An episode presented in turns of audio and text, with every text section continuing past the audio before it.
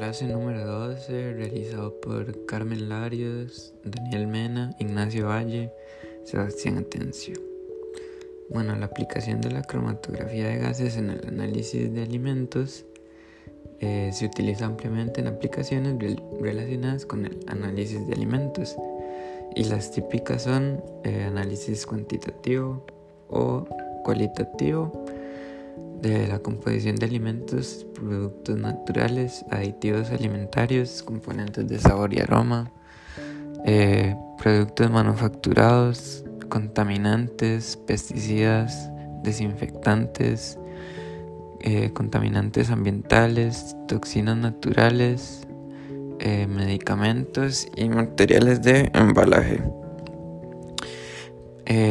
La aplicación de este método en sí se debe a controles de procesos, garantía de calidad, verificación de adulteración de alimentos, identificación de origen y preocupaciones nutricionales. La muestra que se necesita puede ser lípidos, proteínas o carbohidratos. Y este, los parámetros de operación del instrumento se describen que para cortar este tiempo se usan columnas de microperforación con tiempo de vuelo, una presión baja y un gas molecular supersónico. Para el tiempo de vuelo se refiere principalmente a las columnas microperforadas y esto se debe al uso de diferentes columnas con diferentes propiedades. Para la presión baja eh, sirve para ayudar en las separaciones a un mayor caudal. Se recomienda usar una columna perforada de 10 metros. Adicionalmente la perforación mide 0,53 milímetros. El espectrómetro de masa y la columna están conectadas mediante un tubo que se extiende por la columna. Esto lo que hace es que haya un mejor caudal y a su vez mejore la separación, la separación de los componentes. Y para las para las molecular supersónico hay que requerir un alto flujo de gas para que este método funcione. Es necesario que los gases utilizados no sean volátiles para que no afecte el flujo de gas.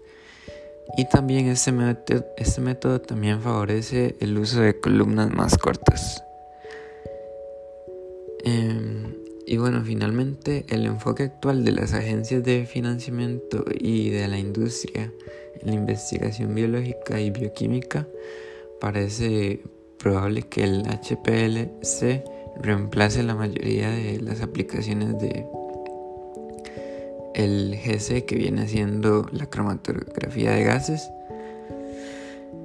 Pero en general el hecho es que cuando la cromatografía de gases puede usarse en separación no debería ser adecuado actualmente para combinar separación, eficiencia y desempeño.